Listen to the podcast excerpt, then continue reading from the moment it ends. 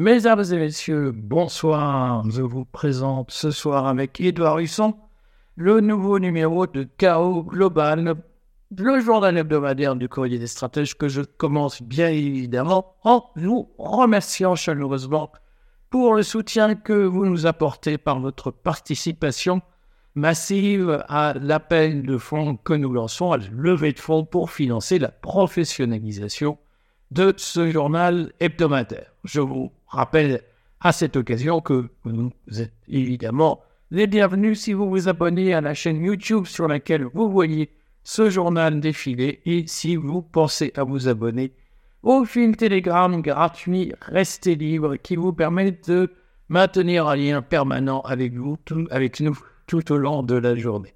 Aujourd'hui, Edouard, nous allons évidemment, comme d'habitude, évoquer les sujets internationaux. Nous allons parler du sommet entre Xi Jinping et Joe Biden, le sommet USA-USA-Chine qui a eu lieu la semaine dernière. Nous dirons quelques mots de la situation en Palestine et de, des opérations militaires en cours entre euh, les Israéliens et le Hamas. Nous parlerons également, bien entendu, du sommet de la réunion de Saint-Denis qui s'est tenue vendredi dernier en présence d'Emmanuel Macron. Nous ajouterons quelques mots sur la France risque-t-elle une situation à l'Argentine qui a permis au candidat universitaire Javier Miney, dont nous dirons quelques mots, d'être élu. Et nous terminerons par les alertes sur l'assurance vie lancées par Generali par le directeur financier de Generali Monde ce week-end, qui ont été dans des propos qui ont été repris par le Financial Times. Nous commençons tout de suite avec le sommet Xi Jinping-Biden qui s'est tenu la semaine dernière, vendredi. Qu'est-ce qu'il faut en penser? En quoi ce sommet est-il important? Et pourquoi choisissons-nous de le traiter en une de ce journal, Edouard Il est important pour euh, trois raisons. La, première, c'est qu'on on n'avait pas eu de dialogue entre la Chine et les États-Unis euh, d'Amérique depuis un moment, avec une situation très tendue dans le détroit de, Taïwan. La deuxième raison, euh, c'est qu'il ne s'est pas dit grand-chose sinon le fait qu'on avait envie de parler.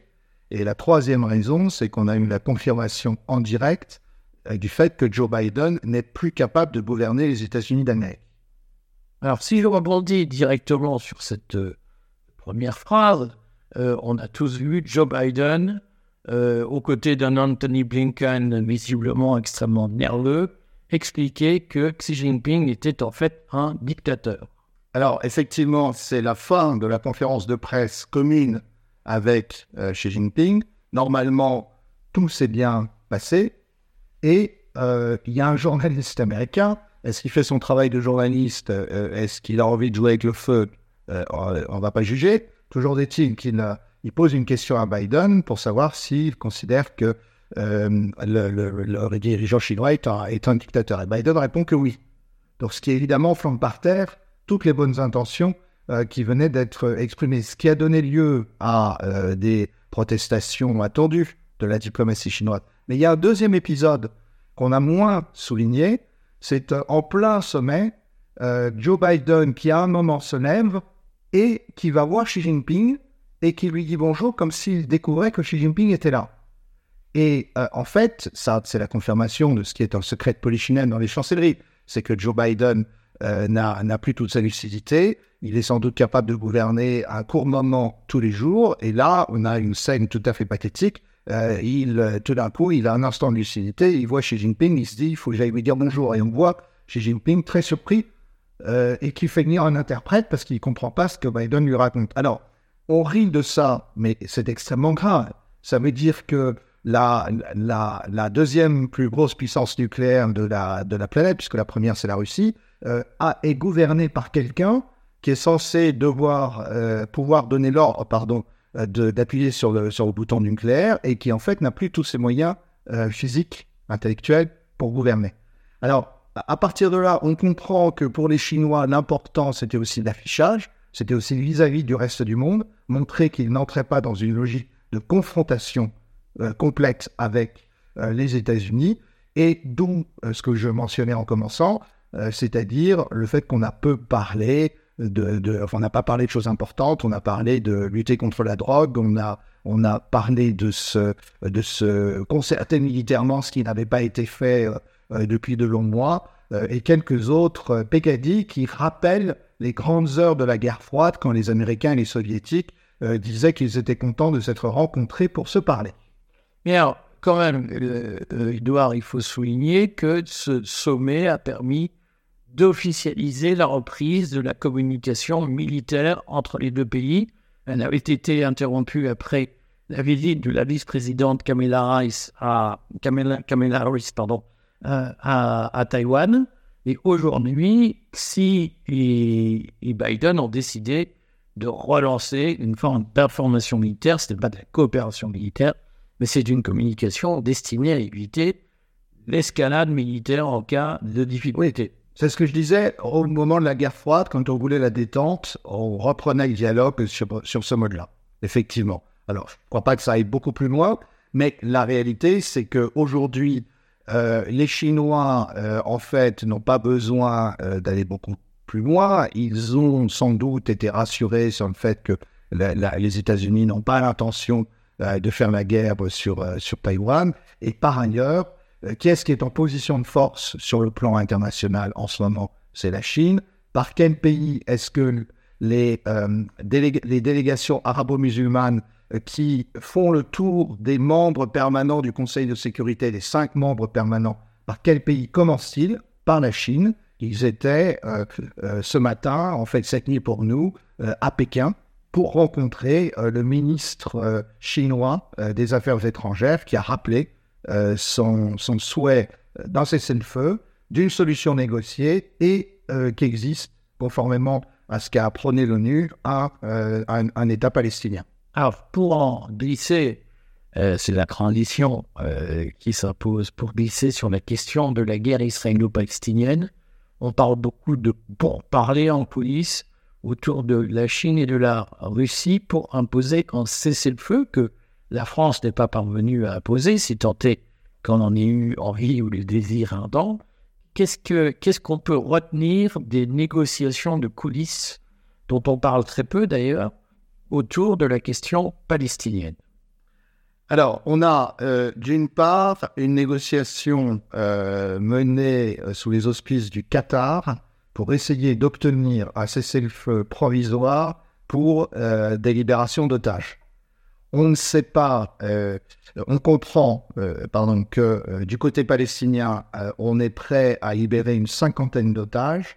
On n'arrive pas à savoir du côté israélien les concessions qui seraient faites. Et visiblement, c'est là que ça bloque, puisque ce cessez-le-feu imminent est annoncé depuis déjà deux jours. Et il aurait dû commencer ce matin à 11 h Donc ça, c'est un premier niveau de recherche d'un cessez-le-feu pour libérer les femmes et les enfants euh, du côté des otages euh, euh, israéliens. le deuxième, les femmes et les enfants. Otages, voilà.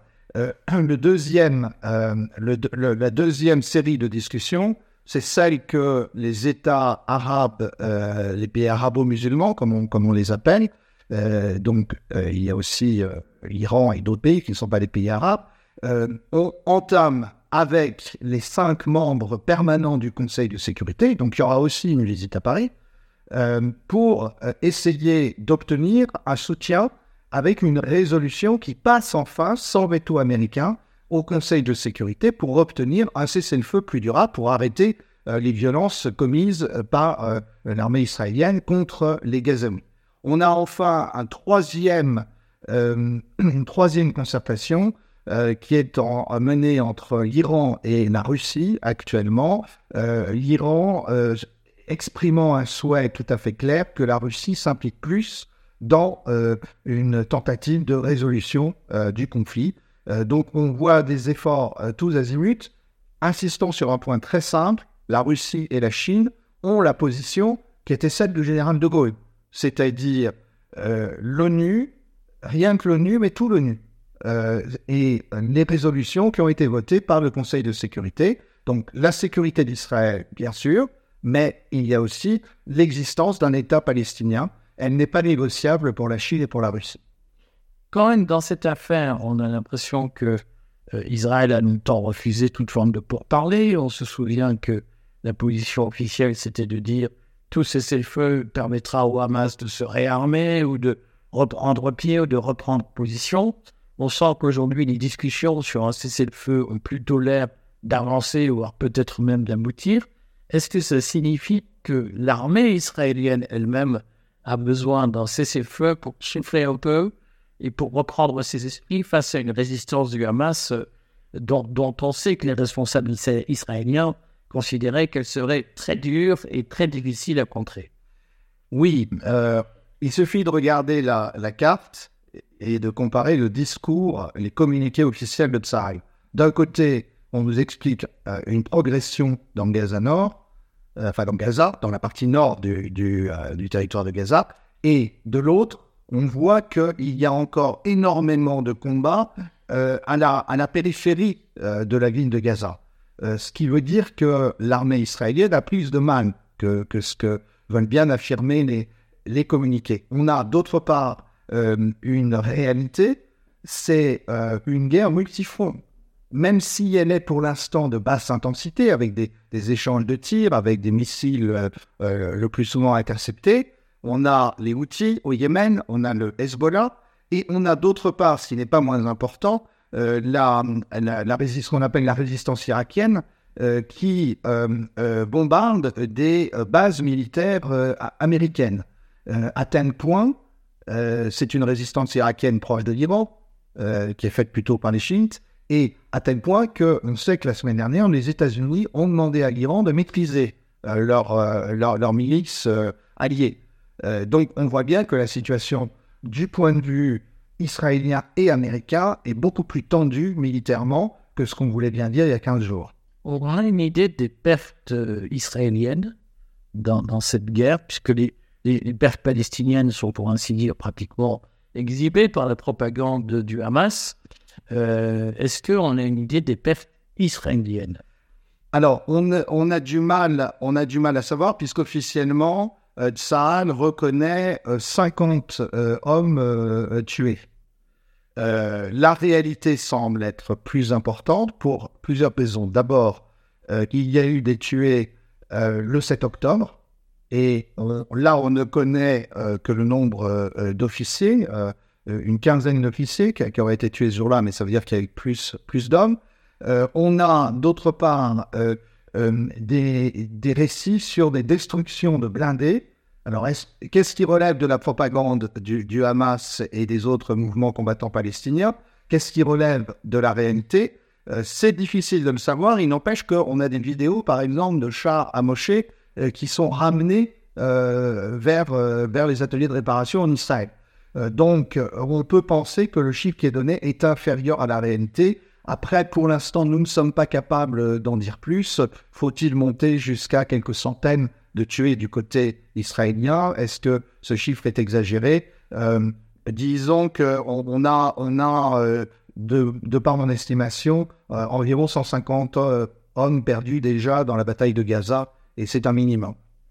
Alors, il faut souligner quand même que pendant que le monde, en tout cas les, puissances diplomatiques dont nous ne faisons plus partie, euh, essayent de négocier un cessez-le-feu, probablement avec le soutien d'Israël, in fine, pour desserrer la contrainte militaire, euh, la France, elle, se consacre à des querelles byzantines. Et donc, je vous signale pour ceux qui n'ont pas suivi les opérations que vendredi dernier, Emmanuel Macron a tenu sa rencontre de Saint-Denis, sa deuxième rencontre de Saint-Denis, avec des chefs de parti. Et de mon point de vue, c'était une rencontre un peu hallucinante parce que, euh, d'abord, il y avait trois absents. Euh, Manuel Bompard, qui est le responsable patron de LFI, on pouvait s'y attendre puisqu'on sait qu'il n'y a pas d'atome crochu majeur entre la France insoumise et, et Emmanuel Macron. Olivier Faure, le patron du Parti Socialiste, le premier secrétaire du Parti Socialiste lui-même a fait défaut, mais ça compte de façon très groupusculaire désormais le, Parti Socialiste et surtout Éric Ciotti, de façon assez curieuse, le président des Républicains, a fait défaut en expliquant qu'il ne pouvait pas assister à une réunion tenue par un Emmanuel Macron qui n'avait pas participé à la marche contre l'antisémitisme. Alors, dans la pratique, donc pendant que les puissances discutaient d'une possible paix à Israël, en Israël, nous, nous discutions, notre président discutait à Saint-Denis avec quelques chefs de parti, dont quand même le prestigieux président du Parti radical de gauche, dont tout le monde a oublié le nom. Je vois un petit peu d'ironie dans tes Ah, un tout petit peu, c'est, mais amical. Euh, donc, le, le président de la République discutait des possibles réformes qu'il pouvait lancer avec sa maigre minorité présidentielle parlementaire euh, qui le bloque et qui bloque les réformes qu'il souhaiterait mettre en œuvre. Donc, je vous signale, si vous n'avez pas suivi cela, que cette réunion a duré 10 heures, que Jordan Bardella a été le seul à plaider en faveur d'un référendum sur l'immigration que tout le monde a considéré comme inutile. Il n'y aura donc pas de référendum sur l'immigration. Et euh, Emmanuel Macron a par ailleurs annoncé que le projet de loi sur la fin de vie serait présenté au Conseil des ministres le 13 euh, décembre, ainsi que euh, peut-être des pistes pour l'inscription de l'avortement dans la Constitution. Est-ce qu'il faut s'inquiéter, Edouard, de cette situation de blocage politique où Emmanuel Macron passe 10 heures en pleine crise internationale à essayer d'obtenir de partis qui ne viennent même pas à ces réunions un accord sur des réformes qu'il veut présenter? Alors, oui, premièrement, au passage, ça fait la transition avec le sujet précédent. Euh, on a appris par le journal Le Monde cette fin de semaine qu'à l'Élysée, on est très divisé sur l'attitude à avoir dans le conflit israélo-palestinien et que ça expliquerait les va-et-vient de Macron sur le sujet. Deuxièmement, effectivement, en pleine crise internationale, alors même que la France est membre permanent du Conseil de sécurité, Macron prend 10 heures pour parler avec quelques partis, ceux qui veulent encore bien venir, puisque c'est ça. Et on peut penser que euh, Bardella euh, ne viendra pas la, prochaine fois. À quoi est-ce que ça sert, vu que euh, moi, l'enseignement que je tire de tout ça, c'est qu'il n'y a pas de dialogue possible. Référendum sur l'immigration, c'est non. Le, la, fin d'une vie, alors qu'on sait qu'il y a de, de puissantes forces sociales, et en particulier les confessions religieuses, qui demandent énormément de prudence, c'est ça va avoir lieu de toute façon.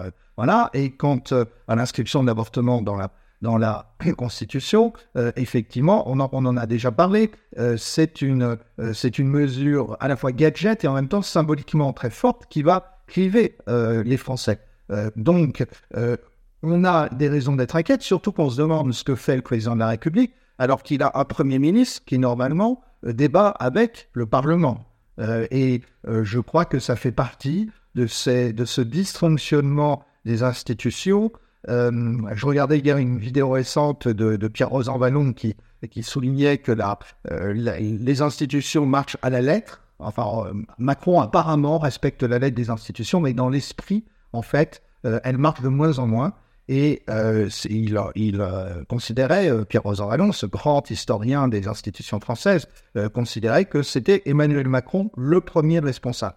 Alors à partir de là, euh, on voit bien la difficulté de l'opposition qui, ne, se résout pas à mettre Emmanuel Macron devant ses responsabilités. Sans doute ne fallait-il pas aller à Saint-Denis la première fois. C'est la leçon qu'on va tirer de cette séquence.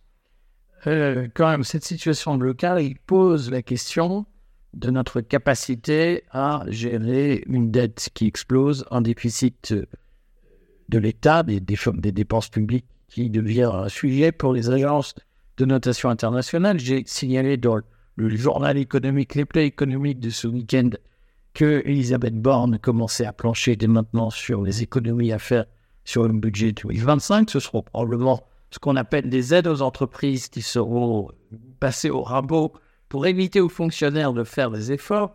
Dans la pratique, quand même, nous pourrions nous retrouver dans une situation financière difficile et tout va venir.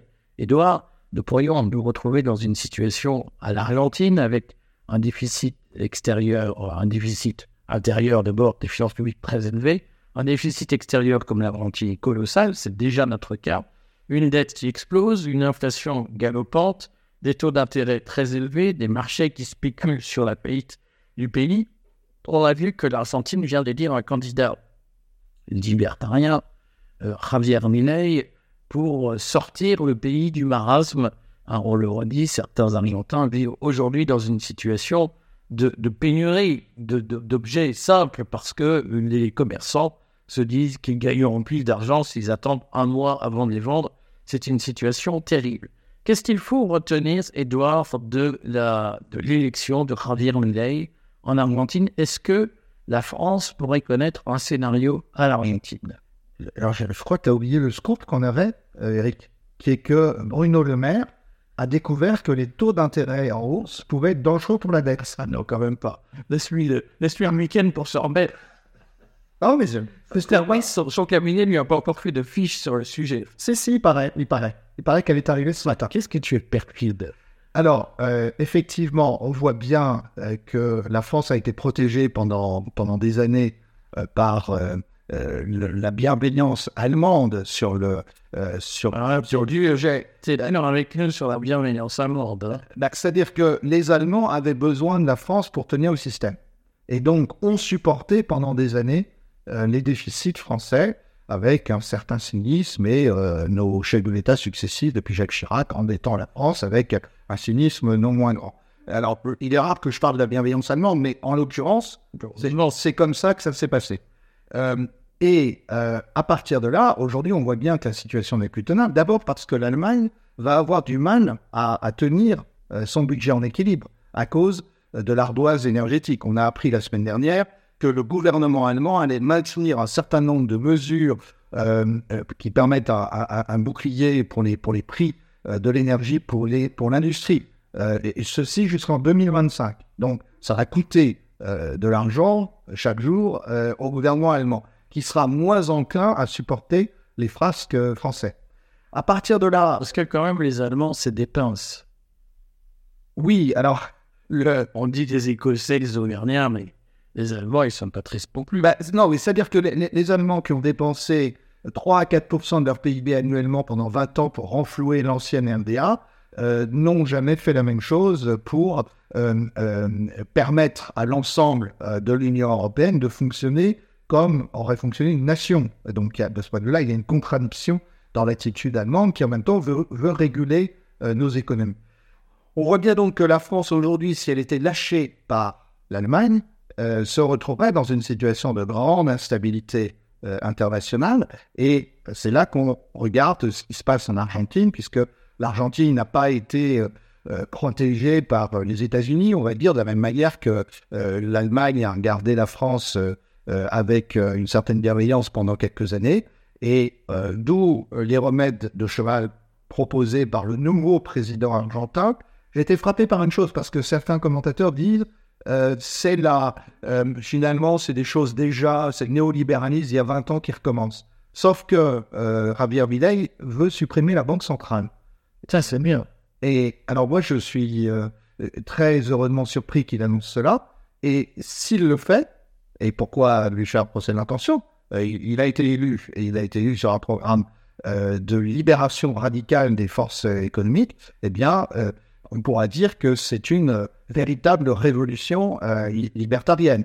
Euh, et ça, me paraît beaucoup plus important que de se focaliser sur le fait qu'il a, qu'il a mis en, valeur le dollar. Il, il, prône aussi la liberté monétaire, si j'ai bien compris. Alors, ce qu'il faut souligner, ce que je le rappelle pour ceux qui voudraient en savoir plus, sur le programme de Javier Milei et sur sa, sa philosophie politique, le courrier a consacré début septembre trois articles d'analyse de son programme. Donc, nous ne découvrons pas le candidat Milley aujourd'hui.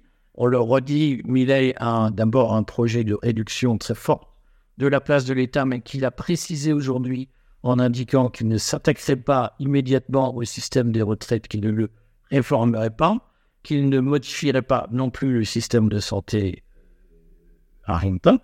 Euh, il a précisé qu'il ne toucherait pas à l'éducation nationale pour l'instant, et qui l'éducation nationale argentine, et que euh, son programme est concerné essentiellement la liberté monétaire, c'est-à-dire la capacité des Argentins à choisir leur monnaie dans des transactions au jour le jour, par exemple pour le paiement de leur loyer.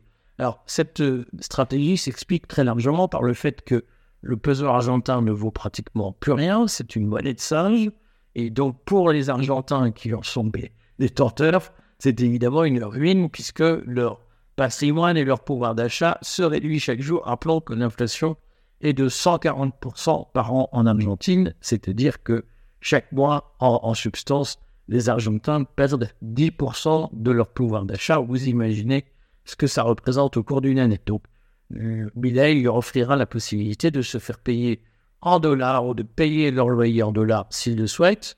A priori, il n'y aurait pas de contrainte, ce qui permettra de rétablir une forme de stabilité monétaire. Sur ce point, il y a eu beaucoup de commentaires sur Internet de gens qui ont vu que Millet soutenait Israël, qu'il était euh, enregistré, si j'ose dire, au Forum économique mondial. Donc beaucoup de gens ont dit, mais c'est un mondialiste. Moi, je le redis, nous, on ne fait pas de la pub pro-Millet ou anti-Millet. Ce qui nous intéresse, ce n'est pas personne, Ce qui nous intéresse, ce n'est pas ses positions personnelles. Ce qui nous intéresse, c'est le programme qu'il développe et les questions euh, qui se posent sur que ferait la France si elle était confrontée à une situation identique à celle de l'Argentine. Je suis absolument convaincu à titre personnel que pour faire de la politique, pour être élu président d'un grand État, eh bien, il faut être quand même euh, avoir une psychologie particulière qui n'est pas celle d'un ange ni d'un chantier. Donc, je ne fais pas. Je ne fais, il est malade, Edouard. Je ne fais pas de milléisme primaire. En revanche, posons-nous la question, si ça arrive en France, que se passe-t-il? On suivra cette affaire de près, Edouard, dans, le courrier. Je pense que c'est très important parce que euh, un certain nombre de pays ont intérêt à la réussite de Milley. Euh, on, le redit, nous luttons bien sûr contre un ordre international injuste, nous le dénonçons et nous dénonçons les narratifs occidentaux, mais dans ces narratifs occidentaux, il y a aussi le mythe de la, de la dépense euh, permanente et sans douleur de l'État et de la croissance de l'État dans un monde qui serait par ailleurs euh, libéral. Et si Milley réussit à, casser euh, ce mythe, ça sera une très bonne chose. Alors, on, on redit donc euh, tout ça se passe dans la, la situation argentine est une situation de désespoir économique dans laquelle nous ne sommes pas encore. Nous y arriverons peut-être. On ne se le souhaite pas forcément, mais enfin, au train où les choses, ça pourrait très bien nous arriver. Euh, et il faut replacer ça, recontextualiser, comme dit la caste, cette affaire argentine dans une situation mondiale en détresse. Et je voudrais, pour conclure, ce journal vous signaler l'alerte lancée par le directeur financier de General Bond, euh, qui s'appelle Cristiano Borean, c'est un Vénitien, euh, et, qui a souligné les risques que l'hyperfinanciarisation de l'assurance fait courir à l'assurance vie, et notamment le fait que des fonds d'investissement court-termistes investissent l'espace de l'assurance vie. Euh, ce fait-là est un facteur de risque pour tous les épargnants, car l'assurance vie, ce sont des risques longs, et mélanger des risques longs avec des stratégies court-termistes, ça fait courir le risque de ce que en, en anglais on appelle le mass lapse, c'est-à-dire la résiliation massive des contrats d'assurance vie pour aller vers des placements plus vite. C'est un risque sur lequel nous alertons depuis le mois de février. Euh, donc nous sommes très à l'aise pour en parler, puisque sommes heureux de voir que, entre guillemets, de voir que le directeur financier de Generali reprend des thèmes que nous avons lancés il y a plusieurs mois. Si vous êtes abonné au courrier des stratèges. Et si vous suivez nos vidéos sur la chaîne Patrimoine sur YouTube, vous êtes vous-même parfaitement informé de ce qu'est cette crise obligataire qui mine les comptes des banques et surtout des compagnies d'assurance.